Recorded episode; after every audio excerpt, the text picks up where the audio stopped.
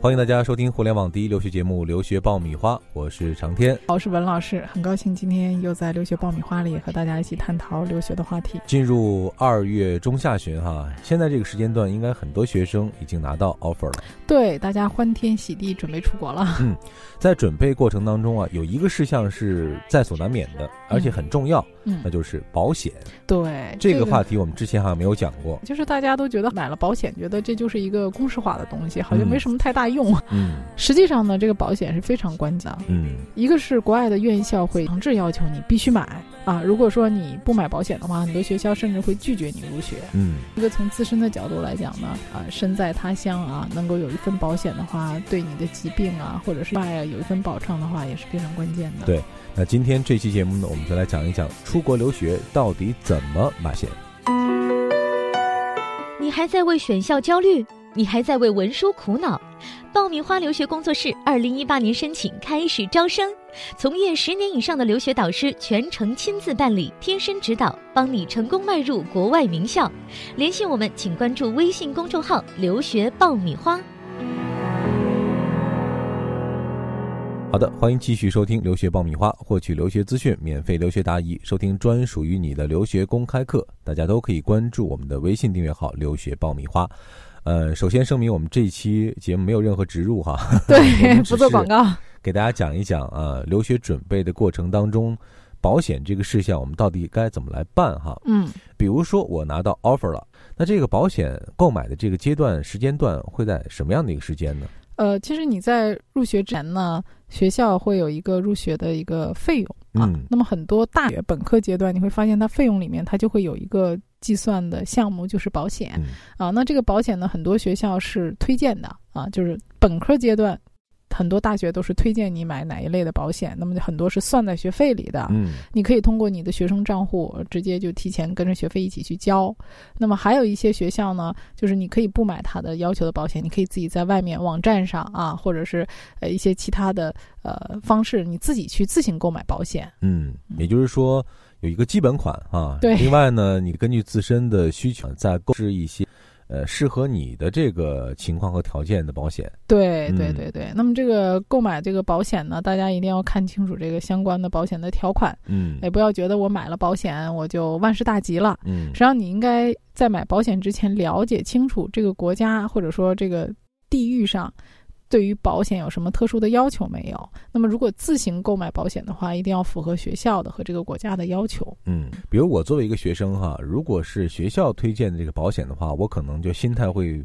比较的信任一些啊。对，但是差不多就就签了得了。对，但是学校保险会相对贵一点儿。你会发现学校买的保险都比你外面买的保险会高。嗯，那有的人说，哎，我这个保险是不是学校中间赚钱？其实不是，是学校会选择 cover 的比较。多的这种保险，保险的权益和覆盖的面会更完善一些的这样一些险种。对，因为在美国保险公司特别多，那么学校一般会选择这个它周边覆盖的医院还有地域比较广的这种啊。一旦出现问题的话，学校就是一定是这个保险能够覆盖的越多越好的。嗯，学校责任也可以免除的更多一些。对对，呃，另外一个呢，就是说有些学生确实想省一些钱，他就在一些网上的保险平台啊自己购买保险。那么如果对于保险条款了解的比较清楚的话啊，然后并且对于这个有一些不保的内容都认可，你也可以在外面自行购买。嗯，但是我们首先去推荐的还是建议第一年的啊，还是最好买学校推荐的保险，因为你在学校推荐的保险里有一个好处呢，就是你可以在学校啊，基本上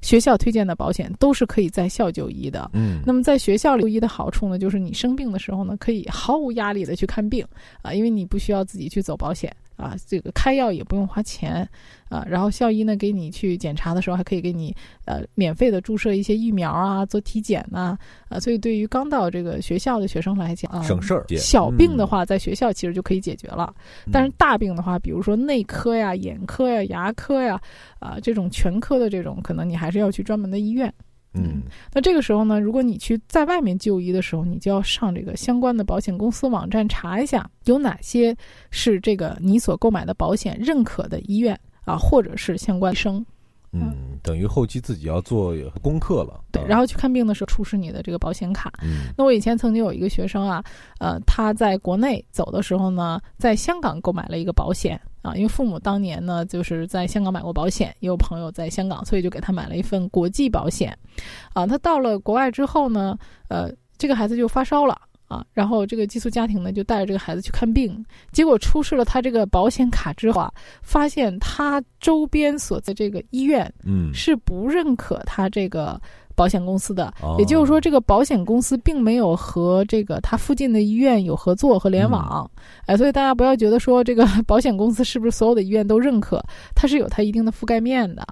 那也就是说。如果不是学校推荐的这种的话，那一定是要到达所在国之后，嗯，做了充分的了解和调研之后，然后再去选择适合自己的这个保险。呃，实际上就是你要去这个学校之前，嗯啊，你应该对你周边的大体的区域和环境有一个位置上的了解，嗯啊，然后呢，你在选择保险公司的时候，你要看一下在你所要去居住和学习的这个区域里面的医院。啊，就是这个区，比如说我要去的是纽约，那么纽约这个区里面有多少个医院是可以被这个 cover 掉的？而这几个医院的位置，距离我所要住的地方和我上学的地方大概有多远？是不是很方便？因为 Google 一下子就都能找到了。嗯，哎，所以你在走之前，你完全可以把这些信息都了解到。一般来说，像美国呃大学，它保险的费用，他们推荐的这种保险的费用，嗯。呃，大概是在多少钱的范围之内？呃，一般来说，贵的话，一一年大概在一千到一千二美金左右。嗯，如果说有自行购买的那种保险，便宜的有三百到六百不等的。嗯，是您的学生当中自行购买遇到一些问题和状况呢？呃，一般就是说他上学上了两三年以后的，他可能会考虑自行购买保险。嗯，呃，那么在呃购买了保险之后呢，就是。有一类啊，曾经出现过一个学生，他出去玩的时候，爬山的时候，呃，不幸这个摔伤了啊。那么他购买的保险里面呢，没有一个紧急的。就是我们说挂急诊的这种啊呃保险，就是说看急诊的话，他这个是不能报销的啊。然后当时是给他送到医院之后呢，他的状况比较紧急啊，然后就必须要挂急诊。但是在美国挂急诊是非常贵的，首先不说你这个挂号费吧，挂号费就上来就好几百刀，可能你挂完急诊之后，这个医药费也非常贵。所以当时我们就临时给他买了一个。呃，emergency 的这种紧急的，呃，当天生效的急诊的保险啊，啊，这个也很贵啊，花了一千多美金。但是呢，他看这个急诊，他花了两千多美金的药费，所以最后等于说他花了一千多美金来买险，当天生效。花了两千多美金，其实他还赚了一千多美金。这个弥补还是很及时的。对对对，这个也是要在当地呢有比较熟悉保险情况的这个呃地界的老师，嗯啊来关照这些事情，可能你后期才会有有这方面。如果他没有什么经验的话，自己去呢，可能这两千多美金他就要自己掏了。嗯，这里是互联网第一留学咨询分享节目《留学爆米花》，欢迎继续收听哦。购买保险的时候需要注意的一个问题，就是很多学生，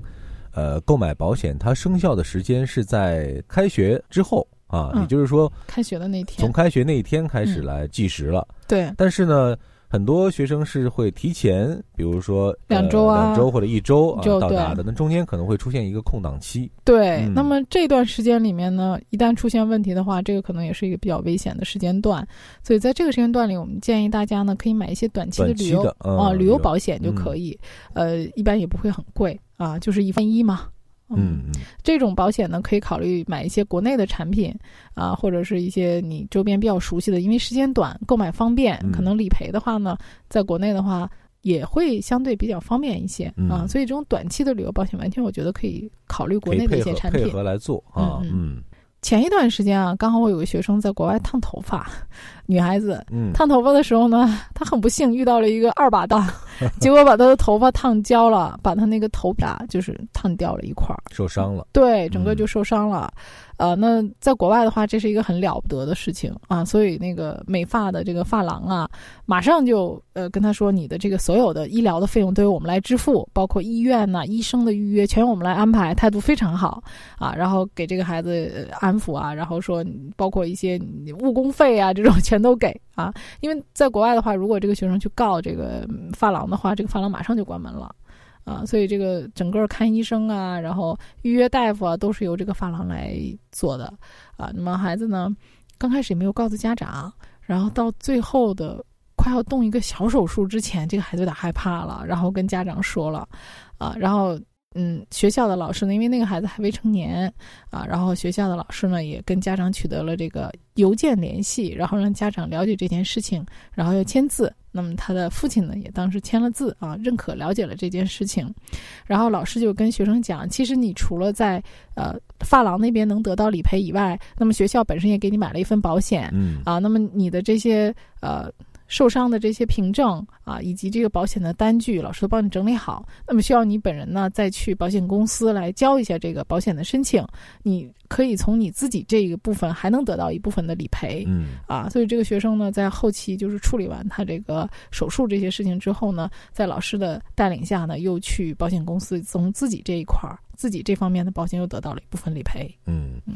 所以从上面这些案例综合来看哈，这个出国留学的时候呢。保险还是非常重要的啊，因为你只身在异国他乡，可能语言各方面又不通，所以这个时候呢，有一份对于意外状况下的保障啊，的确，不管是从经济的角度来说啊，还是从人身安全和便利性的角度来说。都非常重要。对，就是在购买保险的时候，一定要看清楚这个相关的条款，那么来确保自己在出现问题的时候，第一时间能得到相应的理赔。嗯，那么在这里呢，还应该给大家提醒一下，那么通常保险里的，呃，眼科、牙科都是不包含在内的。啊，我之前有学生就一自己戴个牙套，那么他戴牙套呢，就是每个月都要去调整一次。嗯，啊，那这个花费在中国可能不是很高，但是在国外弄牙就非常贵。结果他就弄这个牙就花了两千多美金，结果到最后也报销不了。啊，他觉得挺冤的，花了一万多块钱在这个牙套上。啊，那么如果说在出国之前，建议大家啊能够做一个牙齿的全面检查以及眼科的全面检查，这样可能出国以后呢，这个发生问题的几率性会小一些。嗯，呃，当然我们买了保险，希望这个东西用不上哈，但是以防万一啊，所以现在大家拿到 offer 之后呢，在呃兴高采烈的准备你的行李箱的同时，千万不要忘了多下一点功夫啊，在你要买的这份保险上多研究、调查和了解一下啊。当然，我们也希望所有收听我们节目的听友都能够平安顺利度过自己的留学生活。对，买了这份保险用不上最好。好了，今天这期节目我们就聊到这儿。这里是互联网第一留学节目《留学爆米花》，获取留学资讯、免费留学答疑、收听专属于你的留学公开课，大家都可以关注我们的微信订阅号“留学爆米花”。咱们下期接着聊。好，希望大家也把你们感兴趣的话题在微信里面和我们聊一聊。